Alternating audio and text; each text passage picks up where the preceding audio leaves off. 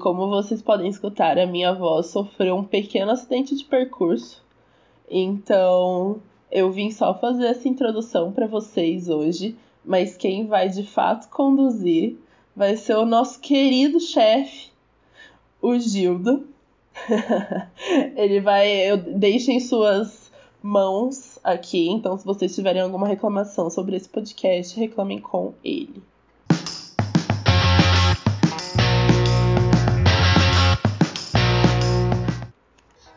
Olá, gente, tudo bem? Tô aqui com essa difícil tarefa de substituir o Alu, né?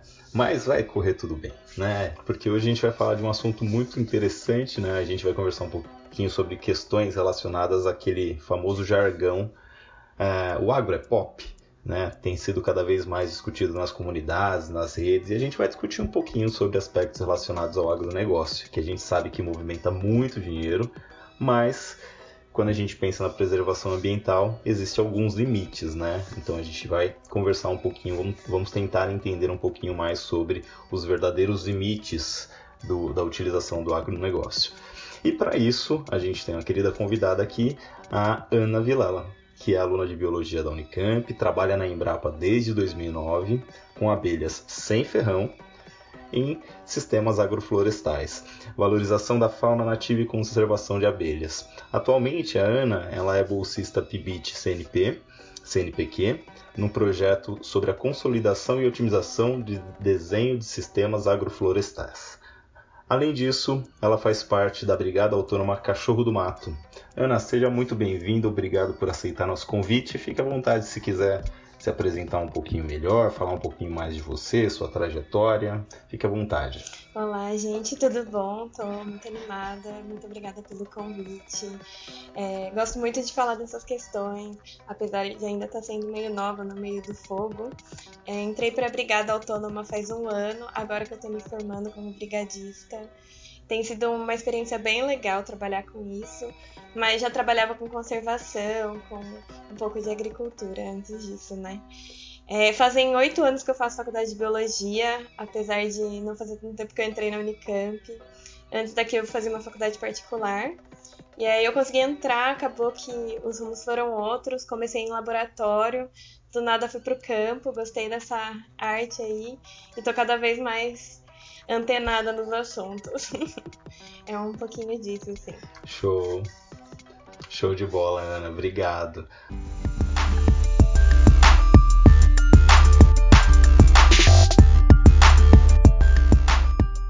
Bom, então acho que a gente pode começar, né? Já vimos que a nossa convidada tem experiência com a biologia, experiência com fogo, experiência com todas essas coisas que a gente vai conversar hoje, então a gente pode começar tentando entender do que se tratam as queimas, né, de que tanto nós ouvimos falar. Existe mais de um tipo, certo, né, Ana? O ser humano é causador de todas, todos esses tipos de queimas? Então, eu acho que é importante a gente começar pontuando é, que o fogo é uma coisa e o incêndio é outra. É, o fogo ele é uma ferramenta que a gente tem e que a gente já utiliza há muito tempo. Diversas culturas já utilizam isso. E o incêndio não, o incêndio é esse fogo descontrolado, em que, devido a um crime ou a uma causa natural, acaba ocorrendo as queimadas. Então a gente tem que pensar que já existiam povos tradicionais que faziam a queima, uma queima controlada, normalmente para abrir para a agricultura desses povos. E eles faziam isso com muito cuidado, eles já tinham um certo conhecimento ancestral. Só que o que a gente vê hoje é que tem muito incêndio criminoso que ele normalmente é feito devido aos interesses agrícolas, né? É, a gente pode falar que os incêndios eles são utilizados principalmente para abrir áreas ou então para afastar pessoas dessas áreas de interesse. E aí que o ser humano ele não vai ser causador de todos os tipos de incêndio. Claro que tem muitas causas naturais, mas o que a gente tem visto nos últimos anos, principalmente aqui no Brasil, é altamente causado pelo ser humano, assim. Em muitos casos, diversos casos. Legal, preocupante, né? Porque a gente vê queimada no Pantanal, queimada na Amazônia, queimada na região sudeste, né? E isso acaba, enfim, né? A gente não sabe ao certo o que, que é natural, o que, que não é natural. Uh, mas, assim, seu modo de ver, por que, que é tão preocupante esse uso desenfreado das queimadas é, é, digamos assim, causadas pelo ser humano? A gente está acabando com uma biodiversidade que a gente tem aqui no Brasil, que ela só é daqui, a gente tem biomas muito específicos. Então, a partir do momento que a gente queima, a gente vai acabar com a vegetação, a gente vai acabar com os animais dali. Tudo vai acabar naquela região. Então a gente vai acabar perdendo, e com isso a gente perde também os, os nossos rios voadores, né? Tipo, na Amazônia é muito importante que a gente tenha mata para que consiga absorver água, para que as plantas façam a transpiração e vá para os céus, trazendo chuva tanto para cá quanto para o Pantanal, sabe? Que foi também um dos motivos que fez com que tivesse muito fogo lá. Então a gente está perdendo e acaba querendo ou não trazendo diversas consequências para mudanças climáticas, né? Hoje a Amazônia, ela não é mais um receptor de carbono, mas já uma fonte de carbono, de tantas queimadas que existem. Nossa, que legal. Né? Além dessa questão dos rios voadores, né? Essa questão eu não sabia de que a Amazônia já se transformou então numa, num foco de ah, já, já se transformou num fornecedor de carbono é isso mesmo? É isso mesmo. Saiu uma pesquisa recentemente que dividiu a Amazônia em algumas regiões, e nas regiões que tem maior parte perto de fronteiras agrícolas, hoje em dia ela já é mais emissora do que receptora de carbono. E nas outras ela é, se equilibra, né? Porque depois de um tempo que a floresta está ali, ela tende a se equilibrar. Ela emite, mas ela absorve a mesma quantidade de carbono. Mas hoje a Amazônia não é mais o pulmão do mundo. Que bizarro, que, que coisa louca, né? Bom, a gente sabe que essas queimadas afetam a vida como um todo, né? E, mas pensando na floresta que não foi queimada, né? Como que o fogo impacta nesse pedaço aí que ainda tá ali preservado, tá ali conservado? Se eu posso dizer isso, né? Uhum. Então, o que vai rolar é que primeiro que esse fragmento de mata que até então não estava exposto, ele se torna exposto, né, aos efeitos mais de borda que a gente chama. Então isso acaba fazendo com que as árvores sejam mais sensíveis, ali tenha mais sol e os animais daquela região que foram queimadas normalmente vão para essas matas que restam. E ali acaba rolando uma superpopulação, uma competição por recursos muito maior. Então a sobrevivência deles também acaba estando ali em jogo.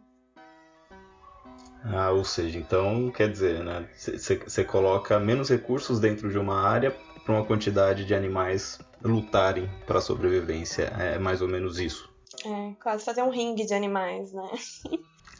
E, e, Ana, como é que você tem visto, né? Você que, que atua como brigadista, né? Ou vai atuar e como bióloga atuando no campo, como é que você vê o aumento nas queimadas, né, nas queimas. Em 2019 a gente queimou uma área que era equivalente mais ou menos ao tamanho da Jamaica, né? Até 2017, 2018 a gente estava tendo um progresso no controle. Na sua opinião, tem mesmo fiscalização ou a fiscalização tem funcionado para nesse sentido de tentar controlar? Então, a gente não tem como falar das queimadas e não falar da política pública, né? a gente está no Brasil vivenciando uma grande crise política, assim. E a gente tendo figuras importantes que continuam incentivando o agronegócio e seus mecanismos, mesmo com as proibições, eles conseguem fazer com que isso aconteça, sabe? E também a gente tem que falar do desmonte das instituições públicas, sabe? O ICMBio perdeu diversos biólogos que atuavam, diversos técnicos. Existem muitas coisas que fazem com que a fiscalização exista, mas ela não, não consegue muitas vezes determinar o culpado, porque existe muitas vezes esse jogo político. Então, é isso, assim, ela funciona mais longe do que a gente gostaria que tivesse, do que deveria ser. E não dá para falar que são pessoas isoladas, sabe? Porque a gente você acaba vendo pessoas atuando proximamente à Operação Corta-Fogo, o ICMBio, que tem pessoas boas tentando fazer alguma coisa. Mas é muito difícil dentro do, desse sistema tão grande que a gente vive, né? Então é isso, assim. É complicado, né? Porque uh, a gente tem, nós temos pesquisadores e boas intenções e bons projetos, né? Só que diante de um governo que, que elege ministros que, que, que são bem, bem direcionados a uma aula mais agressiva do agronegócio, fica difícil, né? Acho que é um pouco disso também, né? Bom, a gente pode, pode então pensar, né? Tá, a gente está vivendo esse momento de avanço nas queimadas, um pouco mais caótico. Ah, pensando num futuro e pensando positivamente, será que a gente tem como reverter essa situação? Por exemplo, recuperar ambientes que já foram mais né, prejudicados por queimadas? Como, como que é isso? Então, tem. Claro que se a gente quisesse, né, que se a gente tivesse realmente coisas que incentivassem a gente conseguir restaurar esses locais, teria como conservar o que resta ainda. E aí entra um pouco do, da agroecologia, né, que eu trabalho um pouco com isso, assim, solos bastante degradados. A, a agrofloresta, né? Porque a agroecologia é um conceito muito amplo, mas a agrofloresta em si, ela vem tentando fazer uma lógica de floresta a partir da produção de alimentos. Então você coloca numa área primeiro plantas pioneiras que vão aguentar ali aquele solo que está mais pobre, ou então você faz uma adubação verde com plantas que vão ajudar a fixar nitrogênio. Depois você vai colocando plantas mais delicadas que conseguem sobreviver aquilo ali. E aí você nisso consegue fazer com que ali volte a ter uma vida. Claro que a gente pode pensar em reestabelecimento de vida, mas não uma restauração porque nunca mais vai ser exatamente como era, né? Mas é pelo menos um meio de tentar caminhar preservando e aliando um pouco a produção de alimentos. Mas a gente também pode pensar em agroflorestas que, que produzam alimentos, né, para pássaros, para macacos, enfim, não é só a gente que come fruta, né? Mas também que vá preservar, né? Porque é isso, tem diversas árvores nativas, é, vem dessa lógica que a gente já tinha, né, dos nossos povos ancestrais, assim. Ah, vou aproveitar, então vou fazer uma, uma pergunta que não estava no script aqui, tá? Mas qualquer coisa. É, dá para a gente trabalhar com essa ideia de agrofloresta e pensar na produção de alimentos em larga escala? É possível isso? Ou, ou ainda tem um pouco de entrave? Então, é possível sim. É, quando a gente pensa na agrofloresta, eu conheço algumas experiências disso.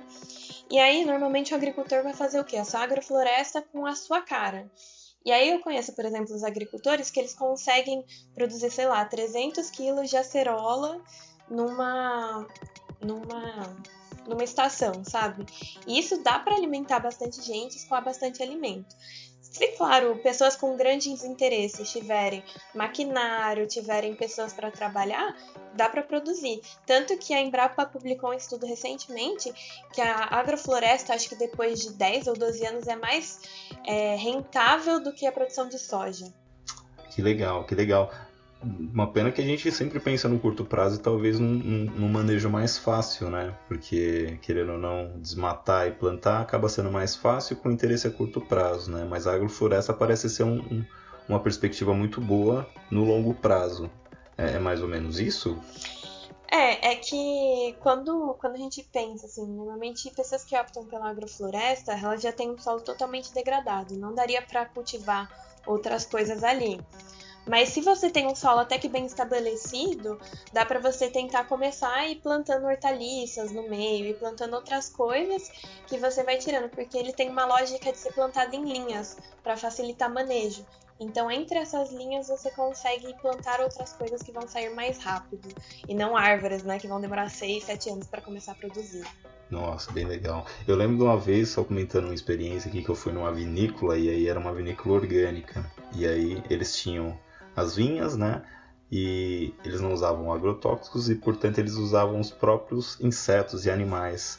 E eles tinham as joaninhas como as espécies que, de alguma maneira, controlavam as pragas ali. Eu não lembro certo porquê.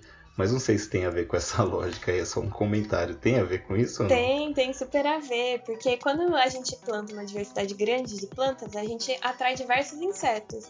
E aí o que acontece é a joaninha é ótima para fazer controle biológico de pulgão. Então, quando você planta hum. algo que a joaninha vem visitar, você consequentemente consegue controlar os pulgões, porque tem muita joaninha e elas comem os pulgõezinhos assim. Tanto que é uma loucura essa coisa de joaninha e pulgão, porque aí tem planta que vem uma formiga e protege o pulgão e não deixa a joaninha comer. Ah, é um caos, mas vem dentro dessa lógica de controle biológico, de diversidade de espécies, né? Porque teoricamente na natureza tudo está em equilíbrio, né? Legal, bem bacana. Ah, já tô aproveitando, aproveitando que a gente está falando do, dos animaizinhos aí, dos insetos, né? Você trabalha com abelhas, certo? Sim. E a gente sempre ouve falar, né? Elas são essenciais, se acabarem as abelhas, o mundo acaba. Por quê? Qual que é a lógica por trás das abelhas? É, elas produzem comida, simples. é que assim, as abelhas elas são responsáveis por fazerem a polinização. Então elas normalmente levam pólen de uma flor para outra. O pólen vai ser aquilo que vai fazer a flor formar o fruto dela. Então as abelhas fazem esse trabalho minúsculo, assim, de um numa florzinha pegar um pouquinho de pólen, aí suja um pouco o corpo dela, aí ela vai na outra florzinha, pega um pouquinho de pólen, e esse pólen da outra flor que estava suja nela vai lá e fertiliza, e nisso vai formar um fruto. Então elas são muito importantes para que a gente consiga ter a produção de frutos. Tanto que eu acho que 90% da produção mundial depende de abelha. O resto é polinizado por. Tem morcegos que fazem isso, tem o vento também, diversos outros fatores. Mas as abelhas são imensamente responsáveis por esse processo. Assim. E, e, e, é, essa polinização é um processo totalmente natural. Né? Totalmente né? natural. Elas fazem porque elas precisam produzir alimento delas, então elas colhem aquele recurso para elas, mas acabam por também as flores serem é, conseguirem realizar a reprodução. Né? Elas evoluíram juntos para que isso acontecesse. Aí estão aí até hoje. Uma não desgruda da outra. e, e nesse processo, quando a gente degrada o ambiente, a gente extermina. Bom, obviamente a gente extermina as abelhas por conta delas não terem mais o fruto, a flor para poder polinizar para poder sobreviver ali. É, é, mais ou menos essa lógica. Isso. É, eu acho que é importante falar aqui que a abelha que a gente mais conhece, né, aquela pretinha e amarelinha, ela nem é brasileira. Ela é uma abelha exótica que foi introduzida no Brasil há muito tempo atrás. E só que ela é tão, ela consegue se alimentar de tudo que ela conseguiu ser muito mais popular do que as abelhas que a gente tem aqui no Brasil. Tanto que o conhecimento que a gente tem de abelhas nativas é muito menor do que a gente tem dessa abelha exótica que foi introduzida e se deu super bem. E essas abelhas, elas vão precisar é, desse pólen para se alimentar. E aí, se você tem uma área que não tem nenhuma flor durante uma estação do ano, o que, que essas abelhas vão comer? Sabe? Elas só conseguindo comer um recurso, elas podem ficar anêmicas, né? Entre aspas, assim. Ficarem doentes, serem mais suscetíveis às doenças, às pragas, né? Porque tem ácaros, tem fungos que atacam elas também. Então, nessa luta pela sobrevivência, elas são muito prejudicadas quando a gente tira todo esse ambiente, toda essa mata, essas flores. Então, então não seria só o problema de tirar o ambiente, mas, por exemplo, o problema de ter uma monocultura também impactaria nessa biodiversidade das abelhas ou nessa sobrevivência Com delas? Com certeza, a monocultura afeta diretamente. Porque é isso, ela vai ter só um tipo de pólen disponível. E isso pode fazer com que as abelhas fiquem mais vulneráveis, né? Legal, bem bacana, bem bacana. E aí, acho que novamente a gente pode voltar à perspectiva da agroecologia, né? Que é tentar trabalhar com a biodiversidade de plantas e isso culminaria também no, no direcionamento de uma, abelhas de melhor qualidade, polinização. Legal. Pensando um pouquinho mais na agroecologia, né? Acho que a gente tem perguntas polêmicas, né, que a gente tem que fazer, né? A gente ouve muito falar assim: "Ah, não, a gente tem que ter uma agricultura bem extensiva, porque senão a gente vai gerar fome mundial, não vai ter alimento para todo mundo". Se a gente tivesse um sistema de agroecologia, essa frase, essa afirmação seria verdade ou é muito uma propaganda do agronegócio para desmistificar ou para não deixar a agroecologia entrar no, no, no, no mercado? Ah, eu acho que assim, é muito uma desculpa do agronegócio de não deixar a agroecologia entrar no mercado, porque as pessoas passam fome hoje em dia, as pessoas passam muita fome no Brasil e a gente produz muito alimento. O problema não é a produção de alimento, mas a distribuição desse alimento. Ninguém passa fome na África porque não tem comida no mundo. As pessoas passam fome na África porque esse alimento não é distribuído entre as pessoas. Então é muito é, uma venda de uma coisa que, ah, só porque vai produzir de uma outra maneira e não vai dar tanto lucro, as pessoas vão passar fome isso acontece o tempo todo, sabe? Não, não dá para culpar isso, sabe? É só lucro, é querer lucro. Legal. E também acho que a agroecologia ela tá vinculada bastante a movimentos sociais ou, ou nesse no momento nesse momento de ascensão, nesse momento de desenvolvimento ou não tem muita relação? Não, com certeza. A agroecologia está totalmente relacionada aos movimentos sociais. Um dos grandes representantes da agroecologia é o MST. Não tem como não falar do MST quando a gente fala em agroecologia, sabe? Eles são quem estão lutando pela reforma agrária e fazendo diferente nos espaços que eles ocupam, né? Porque é assim que acontece. Os, a galera do MST vai para um local que é improdutivo. Então ali não, não tem mais nada que dá para se fazer. Normalmente são fazendas já devastadas e que está abandonado. Eles ficam um tempo acampados, né, até conseguir ter a posse da terra, que demora anos pelo INCRA, assim, pelo governo. E aí, quando eles conseguem, é esse processo de assentamento. Só que durante todo esse processo, eles já começam a fazer hortas de forma diversificada, a tentar recuperar o solo, a tentar alternativas mais verdes, como placa solar. É... Então, é... a produção de arroz orgânico do Brasil, a gente tem que pensar também que é, está relacionado ao MST. Então, eles fazem esse trabalho já há muito tempo. É, não tem como, como deixar de lembrar. E é isso, assim, a agroecologia ela é muito mais do que só pensar no papel do, da produção de alimentos. Assim, a gente quer também falar sobre uma, a questão da reforma agrária, a questão da desigualdade social, a questão da falta de acesso do campo às questões da cidade, sabe? Porque é isso, assim, muitas vezes a gente esquece que existe ainda pessoas que vivem no meio rural. E isso acaba gerando muitos conflitos e muitas coisas que eles ficam à margem da sociedade. Legal. É, realmente é uma questão que vai muito além de um ponto apenas, né? O mercado, a química, a biologia, né? É uma questão transdisciplinar nesse aspecto, né? Envolve caráter social. E acho que isso é muito legal, né? Então, acho que a gente precisa ouvir mais falar sobre agroecologia, entender melhor e não estigmatizar, né? principalmente com essas frases relacionadas a preconceituosas ou muitas vezes mercadológicas. Aninha, eu vou te fazer uma outra pergunta que não está no nosso script aqui, mas. Pode fazer, fica, pode fazer. Sinta-se à vontade. Tô, tô animada, tô gostando disso. Tava nervosa? Ah, que bom, que bom. A gente, a gente produziu, né? A gente vem produzindo ao longo desse mês um material sobre queima, sobre queimada, sobre o agropop, né? E uma das questões que surge é do fato da relação que se faz entre a devastação de um ambiente, de uma floresta, de uma mata, de um, de um ambiente, é, com a, a possível a produção de novas pandemias ou a possível disseminação de doenças. É, Faz sentido isso ou não? Faz, faz total sentido, assim. Porque cada vez mais os animais estão entrando dentro das nossas casas, né? Eles estão vindo cada vez mais para perto. A gente está tendo cada vez relações mais é, estritas com eles. Querendo ou não, é, nesses últimos tempos, depois dessas queimadas, quantos saruês já não apareceram aqui por Barão Geraldo, sabe? Quantos macacos que a gente vê, quantos ouriços. Então, isso é reflexo da falta de local para eles ficarem. E querendo ou não, quando a gente entra em contato com eles, eles têm outros vírus que a gente nunca teve contato. Isso com certeza pode gerar novas pandemias.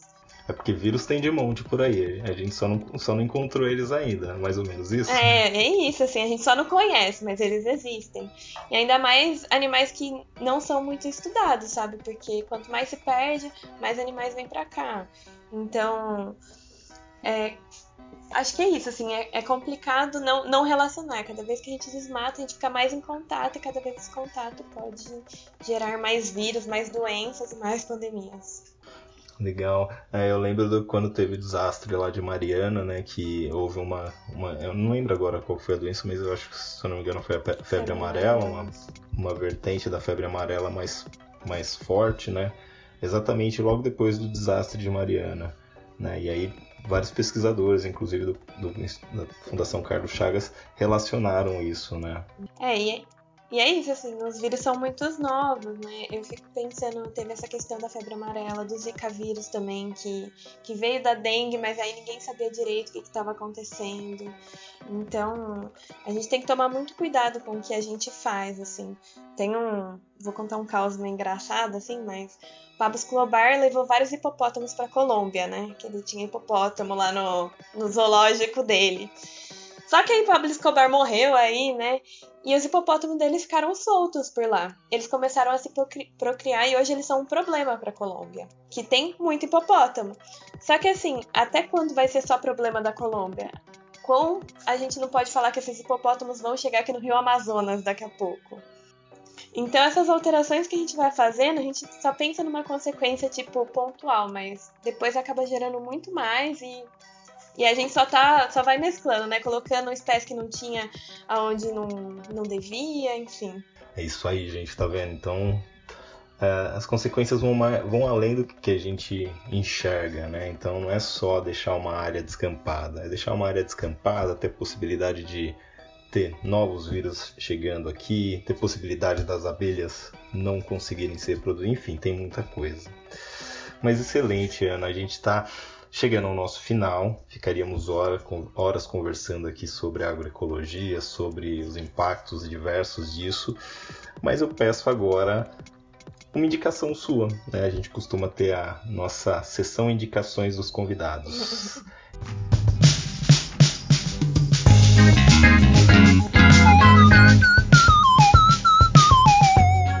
Então, fique à vontade para indicar um filme, podcast, livro, enfim, pesquisa, o que você quiser para os nossos uh, ouvintes. Ai, meu Deus. Quando eu queria saber quando o podcast vai vir ao ar, porque eu queria indicar uma pauta que está muito em alta e que eu acho que é importante falar, que é sobre o acampamento Marielle Vive, aqui em, em Valinhos, que está ocorrendo, que é um acampamento do MST, e a justiça decidiu pelo despejo deles. E isso é muito tá, triste. Vai quinta-feira agora. É, então, e aí eu gostaria de pedir esse apoio, assim, para quem ouve a gente conhecer o trabalho deles. O Instagram deles é Acampamento Marielle Vive São Paulo. Eles fazem um trabalho lindo de agroecologia lá, com uma horta em Mandala. E são mais de 450 famílias que estão quase sob ordem de despejo, nesse Brasil de 2021, né? Que as pessoas estão passando fome, não tem o que comer, não tem dinheiro para comprar gás. Então, fique aí. Essa é a minha indicação. E o trabalho deles é muito bom também, apesar de todo esse caos. Então, compensa também ver o que eles fazem lá, que é muito bonito. A área que eles estão trampando lá. Muito bom. Legal, muito bom. Você pode repetir o site pra gente? É, o Instagram deles é acampamento Marielle Vive São Paulo, SP, né? Legal. Então, gente, fica aí a nossa indicação, a indicação da Ana e a indicação do Sala 5 também. Acampamento Marielle Vive é, vamos lutar para que eles possam permanecer desenvolvendo o excelente trabalho que eles fazem. Aninha, muito obrigado. Quer deixar suas considerações finais? Ah, eu adorei participar, agradeço muito o convite, foi muito gostoso o bate-papo. É, adorei contar um pouquinho das minhas experiências, falar um pouquinho sobre o que eu estou começando a conhecer. E é isso, muito, muito obrigada mesmo. Nós é que agradecemos. Gente, nós somos o Sala 5. Continue falando sobre ciência.